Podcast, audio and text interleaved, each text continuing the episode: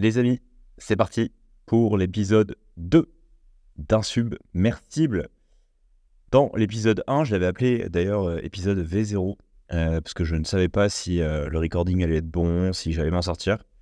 C'est un exercice qui n'est pas si simple finalement d'arriver à partager ses idées au sein d'un podcast. Ceci dit, je pense que la V0 était pas si mal. Je l'ai partagé à mon cercle proche qui m'a dit que je pouvais le publier.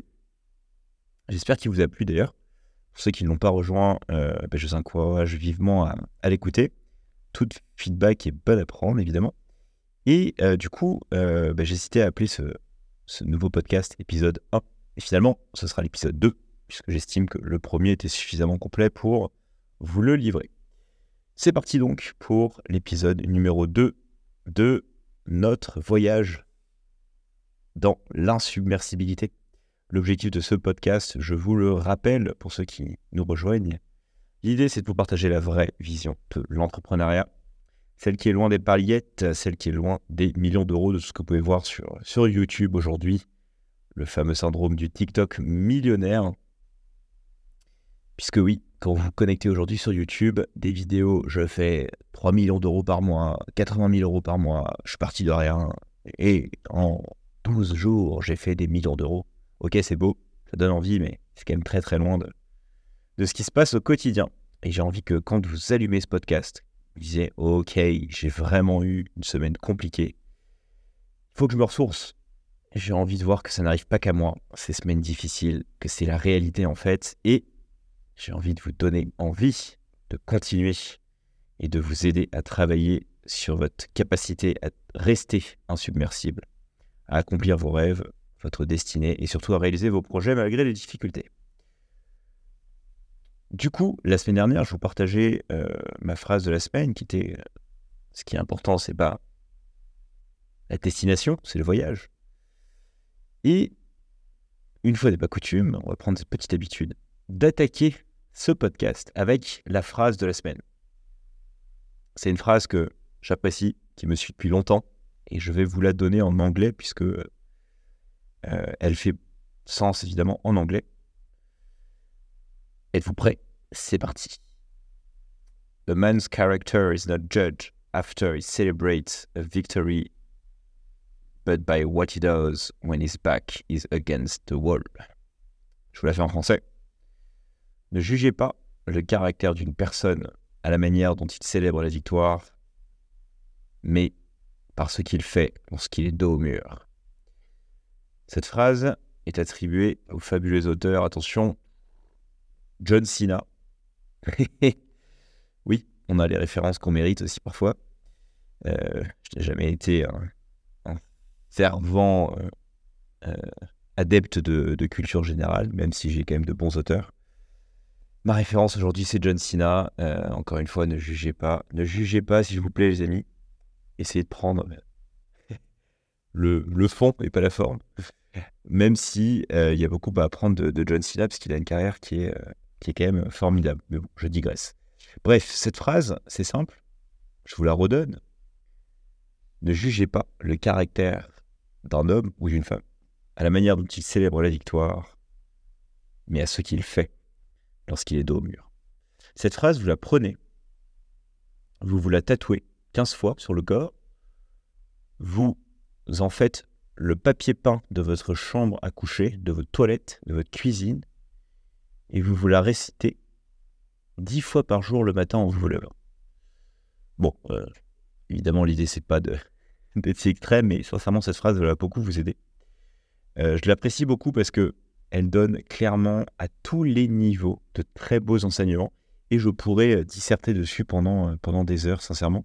Alors, je me doute bien que vous n'aurez pas envie de m'écouter pendant des heures. Je vais essayer d'être le plus, le plus synthétique possible.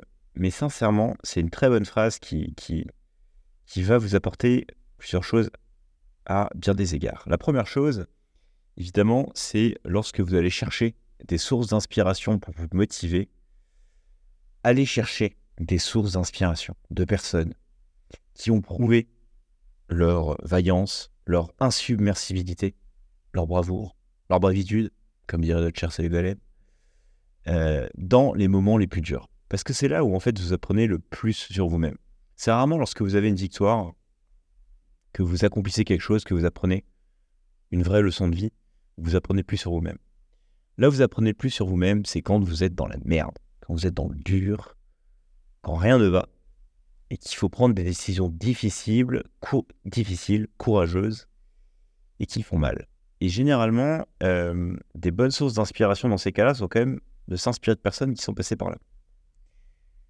Alors, chacun euh, tire sa source d'inspiration de personnes en qui il se retrouve ou qui, qui l'admire évidemment, mais je vous invite à prendre le temps aujourd'hui, vous qui m'écoutez, de vous dire mais c'est qui les personnes aujourd'hui que j'admire ou que j'aspire à être ou que j'aimerais être, etc. Et essayez de vous demander pourquoi. Déjà, ces personnes vous inspirent et surtout de vous dire, ok, dans ces personnes que j'admire, est-ce que je suis capable de citer un trait de caractère de cette personne, euh, non pas par euh, ses accomplissements, mais par euh, justement ces, ces, moments où je sais que cette personne a vraiment été dans la merde, a été dos au mur, et qu'elle a fait preuve d'insubmersibilité, de ténacité, pour trouver les solutions pour remonter la pente? Et si vous n'êtes pas capable de répondre à, à cette analyse, ne pas trouver le trait de caractère dans la personne, c'est que peut-être que les personnes que vous admirez aujourd'hui ne sont pas les bonnes, ou en tout cas que vous ne les connaissez pas assez bien, et que vous devriez euh, prendre le temps de, chercher euh, dans ces traits de caractère. je vais vous donner un, exemple d'une personne que, j'admire justement pour, pour le fait qu'on peut très bien identifier cette phrase-là. Encore une fois, ça va pas être une référence, en avis, vous ne la connaissez pas. C'est une personne que, que, que j'admire justement à bien des égards. En la personne de Tom Platz, T-O-M-P-L-A-T-Z. Euh, je me doute que la plupart d'entre vous ne le connaissent pas. Alors, qui est Tom Platz? Tom Platz, c'est un bodybuilder euh, très connu des années 80. Et euh, il est connu comme le quad phaser, puisqu'il a des quadriceps. Alors, il avait dans les années 80 des quadriceps absolument exceptionnels. Je vous inviterai à regarder sur le web. Et même aujourd'hui, je pense qu'il a, il a 65 ans et ses jambes sont absolument fantastiques. Pour ceux qui vont à la salle pousser de la fonte, comme moi, grand passionné de salle de sport, je pense que j'en ferai un, épisode à ce sujet, je digresse. Je peux vous dire que le fameux leg day, le fameux leg day, never skip leg day, c'est une journée euh, où vous savez que vous allez en chier. Parce que les mecs, une bonne séance de jambes, vous dire que ça vous met KO pour plusieurs jours. Et du coup, ce fameux Tom Platz, le quad phaser, bah, c'est un peu le, héros des leg day, c'est un peu le héros du mec qui est capable de se faire vraiment mal, d'aller dans ses retranchements au plus dur de lui-même, de se faire une session de jambes de l'espace et quand même aller au bout de sa session. Quoi. Même s'il n'a pas envie, il n'a pas l'énergie, etc. Et cette capacité à se faire mal, bah, franchement, on peut euh, critiquer son physique, se dire qu'il est drogué, stéroïdé, ce que vous voulez franchement, mentalement, se dire qu'il a été capable de se mettre aussi mal euh, d'un point de vue euh, musculature pour atteindre ce physique, c'est des valeurs en termes de discipline, d'insubmersibilité justement, de ténacité sur le long terme, de résistance à la douleur, qui sont remarquables. Alors, pour creuser un peu plus sur ce fameux Tom Platz, Tom Platz, il faut voir un peu justement ce que je vous disais en introduction, c'est en fait pourquoi vous admirez cette personne. Tom Platz, il a quand même pris très très lourd à ses débuts. Il a pris très lourd puisque dans sa biographie ou quand il en parle, d'ailleurs je vous encourage à regarder des vidéos de lui sur, sur YouTube si bon, vous aimez bien euh, la partie euh, fitness, un peu bodybuilding, etc. Mais au-delà de ça, un peu euh, avoir un peu de wisdom de personnes qui se bougent le cul. Tom Platz, il t'explique que à ses débuts, il avait une copine avec qui, il s'entraînait. Des fois amoureux d'elle, c'était sa fiancée, comme il le dit il se trouve aussi qu'il avait un training partner euh, avec qui il s'entraînait, parce que c'est bien de s'entraîner à deux. Il, voulait être euh, évidemment euh, champion du monde en termes de, de bodybuilding, remporter le titre ultime qui est Mister Olympia, qui est l'équivalent du ballon d'or au foot. Et il se trouve que à ses débuts, bah, il se donnait du mal, déjà le petit homme plate, mais malheureusement, un mois avant Mister Olympia, il me semble, c'est un mois ou deux mois. En tout cas, l'année où il pouvait enfin, euh, il s'était qualifié, il pouvait enfin participer, bah, son training partner s'est barré avec sa fiancée. il s'est retrouvé tout seul comme un con. Euh, tout seul. Il s'est, entre guillemets, euh, il a perdu sa fiancée, son meilleur pote. Et cette année-là, il me semble qu'il s'est fait déglinguer à Mister Olympia. Il n'était pas du tout connu comme le quad phaser à cette époque-là. Enfin bref, il avait absolument tout pour abandonner. Mais ce qui est fantastique avec cette personne, c'est que il a utilisé euh, ce passage, on peut le qualifier de difficile, euh, pour devenir qui il est. C'est-à-dire qu'il a juste pris cette haine qu'il avait en lui pour exceller la salle de sport, se défoncer plus que n'importe quelle autre personne et euh, devenir ce qu'il est devenu, à savoir le, le quad phaser. Alors, il n'a jamais gagné Mister Olympia, mais euh, il a fait bien mieux. Il a un record du monde absolument époustouflant, qui est euh, d'avoir réussi à faire 24 répétitions de suite avec 525 pounds en squat. Donc, ça doit être du 200 kg. Donc, ça, c'est un record du monde qui tient depuis 30 ans. il n'a pas été battu, à ce que je sache. En tout cas, je n'ai pas regardé sur YouTube récemment. Non pas que je, passe ma, journée à suivre ce record du monde, mais en tout cas, je peux vous dire que moi qui squatte à la, salle euh, une fois par semaine, je peux me dire que déjà 80 kilos et en faire, euh, en faire 10, c'est dur. Alors 200 kilos 24, c'est absolument phénoménal. Euh, et d'ailleurs, ça ne m'étonne pas que ce record n'ait pas été battu. Bref, vous allez encore vous demander qu'est-ce que je vous raconte après les cartes Yu-Gi-Oh! de l'épisode 1. maintenant, il nous parle de, squat à la salle de sport. Mais qui est cette personne que j'écoute? Eh ouais, pas de chance pour vous d'être tombé sur, euh, sur moi. Allez devoir me supporter. Après, ça nous empêche de, de fermer ce podcast. Bref, je digresse encore une fois. Notre cher Tom Platz, ça reste quand même du coup un sacré exemple de ténacité et euh, bah, typiquement euh, de résilience à la douleur, parce que Dieu sait que de, la douleur, on va en avoir quand on entreprend. Donc voilà, un très bon exemple de ce, de ce fameux Tom Platz euh, que je vous encourage à garder en tête euh, et euh, surtout qui est un exemple parfait de cette fameuse phrase que je vous ai donnée.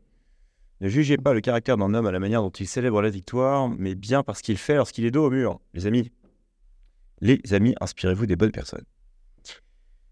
Dans l'épisode 0 de ce podcast, je vous partage une petite anecdote. Et du coup, j'ai envie de vous partager aussi une anecdote personnelle qui, où je pense, j'ai fait preuve quand même d'insubmersibilité et euh, typiquement qui illustre bien encore une fois cette phrase du podcast.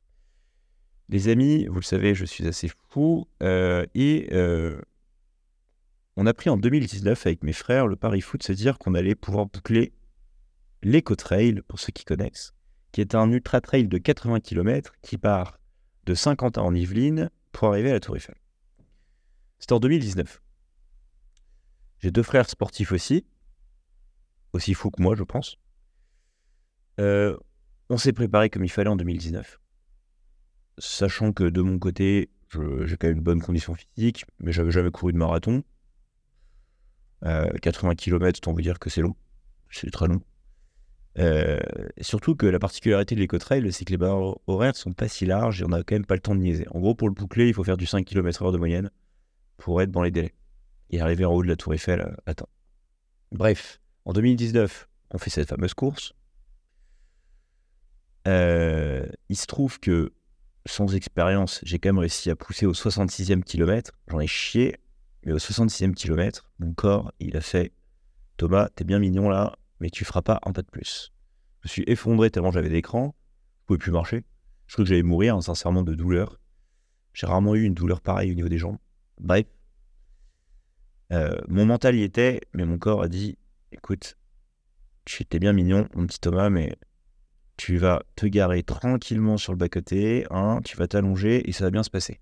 Et tu vas arrêter tes conneries. Euh, des trois frères, il y en a un qui est arrivé au bout, le deuxième, il est arrivé au bout sur le papier, je t'en dirai pas plus.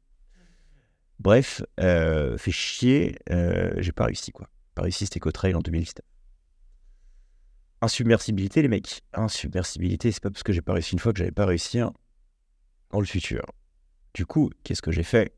Une semaine après cette défaite, je me suis remis pour le coup à l'entraînement.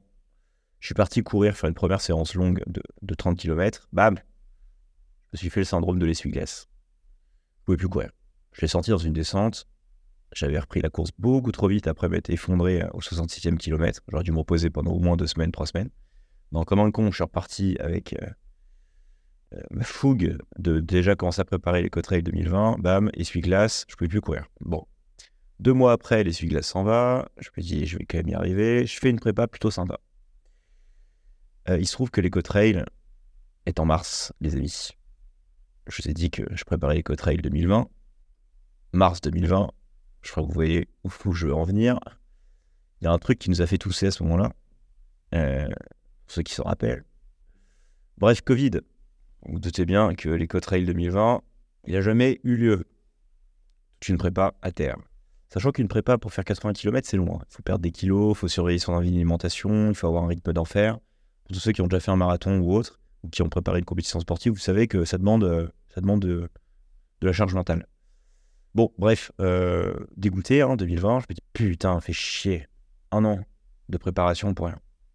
Mais je vais pas lâcher, je vais y arriver à ce bout de cet éco-trail. 2021 arrive, année parfaite. Alors, l'éco-trail en plus, en 2021, n'avait pas lieu en mars, mais en été, parce qu'en mars, c'était encore le Covid. Et il avait décalé en été. Parfait, en été. Je crois que ça avait lieu le 2 ou 3 juillet. Absolument parfait, il faisait genre 20, 25 degrés, c'était magnifique. Longue journée, ça évite de courir de nuit, enfin bref, il y avait toutes les conditions pour y arriver. J'arrive à l'éco-trail 2021, troisième tentative du Préparation parfaite. Je cours et malheureusement, je fais une erreur, une erreur de course euh, où je prends euh, des pastilles anti-crampes euh, un peu trop souvent, ce qui fait que j'arrive au 55e kilomètre et là je me mets à gerber ma race. Indigestion totale, mon corps ne supporte plus rien, la bouffe, bref, pareil, il me fait t'es bien mignon, tu vas te garer, tu mets le clignotant à gauche et t'arrêtes tes conneries. Troisième défaite, Putain, là, elle est dure parce que là, il y avait toutes les conditions euh, parfaites. Et je peux vous dire que c'est, elle est dure parce que, en fait, c'est pas simplement le fait d'avoir fait 55 km et d'arrêter. Ça fait un an de préparation dans les dents. Et là, t'es en mode, putain, est-ce que j'ai vraiment envie de repartir Encore un an de préparation, j'en ai marre.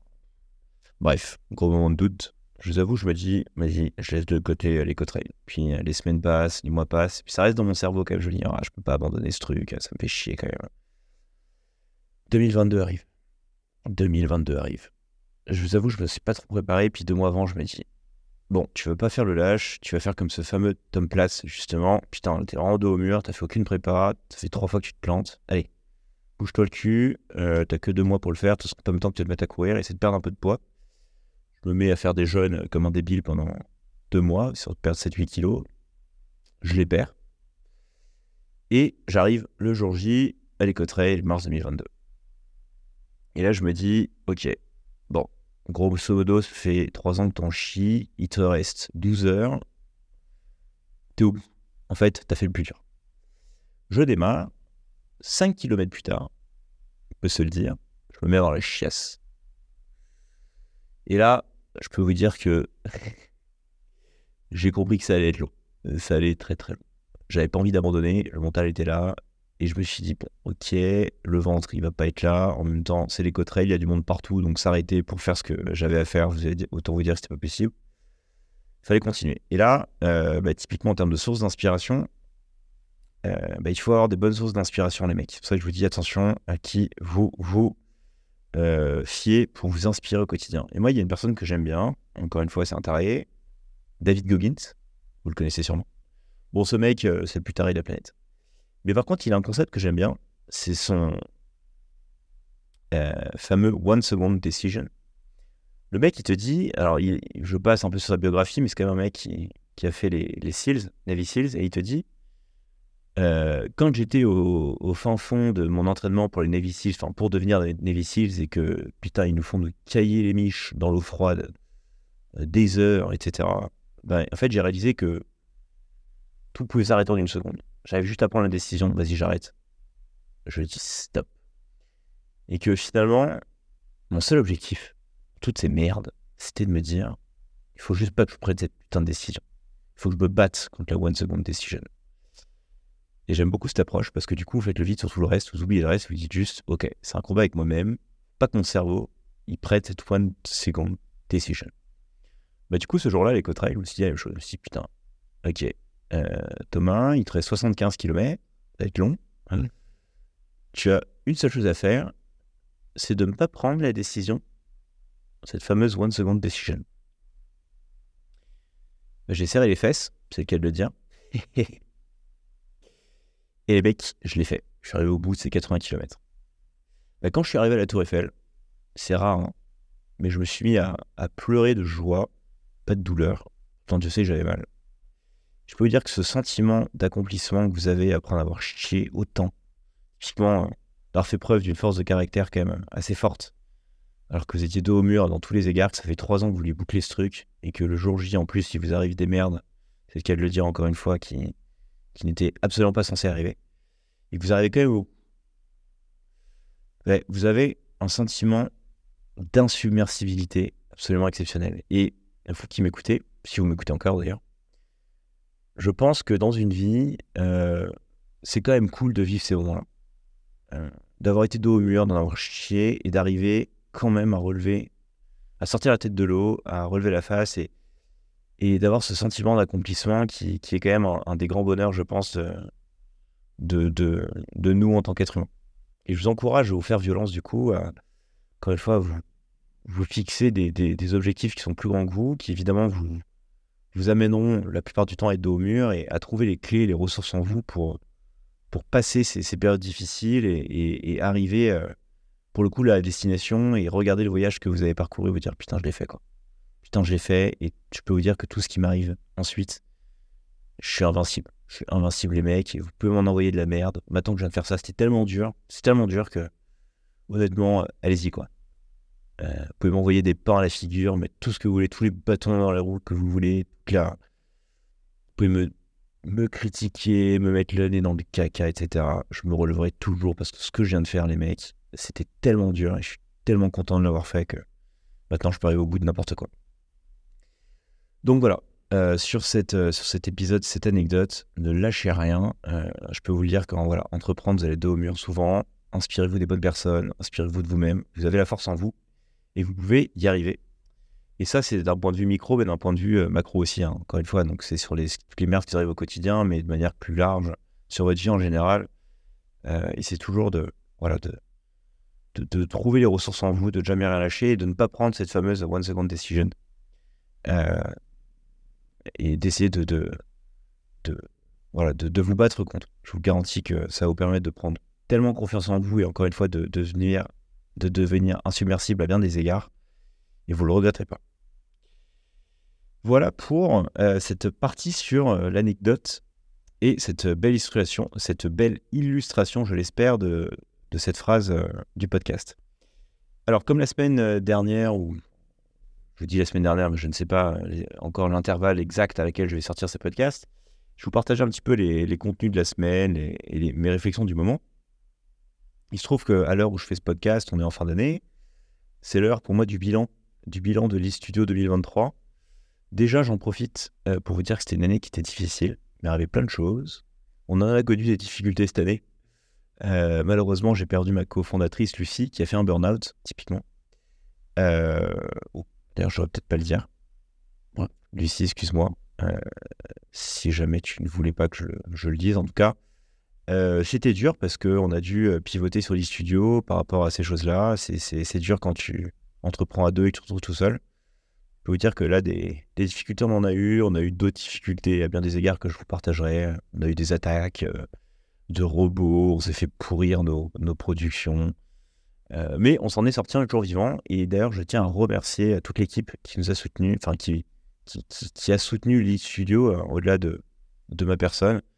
Yanis, Adeline, Florian, Kaina pour ne, citer que vous déjà. Euh, vous avez été absolument exceptionnel cette année, donc je vous remercie. À tous les partenaires, tous les clients qui, qui, nous ont fait confiance, qui, nous accompagnent au quotidien euh, et avec qui on, fait euh, encore une fois le maximum pour vous apporter les leads les plus qualifiés possibles. Donc en tout cas, voilà, c'est l'heure aussi du bilan, de voir tout ce qui a été accompli, de se dire ok, on a réussi à survivre cette année. On est debout toujours. On a fait sur le papier notre meilleure année en termes de, chiffre d'affaires, de performance malgré toutes les merdes. Donc, euh, j'ai hâte de voir ce que 2024 nous réserve.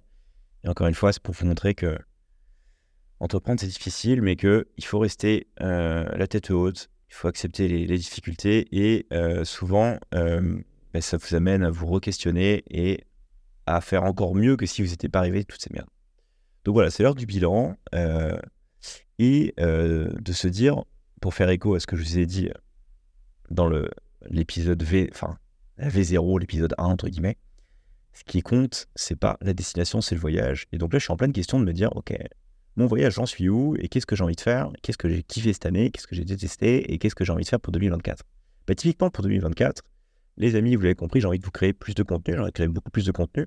Et surtout, euh, dans cette optique de euh, partager sur l'insubmersibilité, j'ai aussi envie de, de rencontrer beaucoup plus de personnes dans la lead gen, parce que je me rends compte qu'il y a de plus en plus de personnes fantastiques qui, malgré la mauvaise presse de notre marché, ont envie de construire des choses.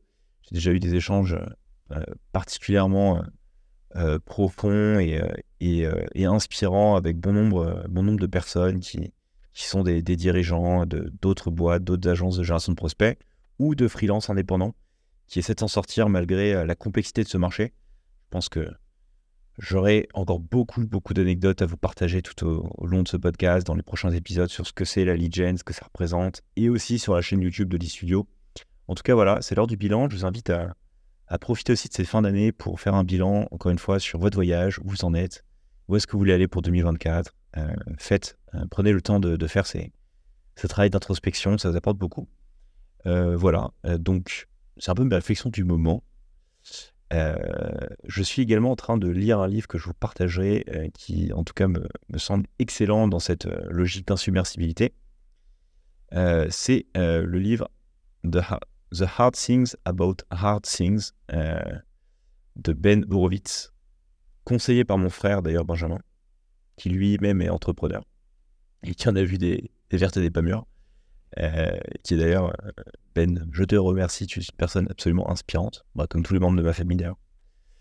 Euh, vous êtes tous trop inspirants pour moi au quotidien et qui m'a rencontré et qui m'a recommandé d'ailleurs ce, super bouquin et qui explique bah, justement comment prendre des décisions dans des moments tumultueux.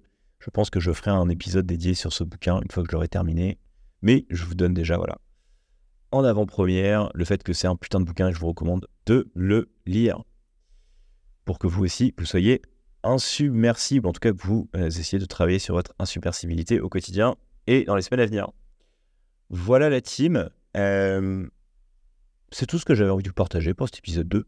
Je pense que c'est assez complet. J'ai d'avoir votre feedback. J'espère qu'encore une fois, ça vous donne un peu plus de, de clés pour réussir et que ça vous donne envie de repartir dès demain à fond dire que c'est possible, que vous aussi vous pouvez être insubmersible et que vous allez arriver malgré les difficultés entre guillemets que peut-être vous, vous avez actuellement, allez surpasser et à atteindre vos rêves. Mais ne l'oubliez pas, ce qui compte évidemment avant tout, je le redis, c'est le voyage, pas la destination. Donc voilà, j'espère que vous avez pris votre dose d'insubmersibilité. Je vous envoie toute ma force. Vous êtes les meilleurs. Ne lâchez rien. On est tous ensemble dans ce bateau fantastique. Et j'ai hâte de l'épisode 3 que je vous préparerai d'ici peu. Ne lâchez rien les amis, c'était Thomas pour Insubmersible. Ne lâchez rien. Et à très vite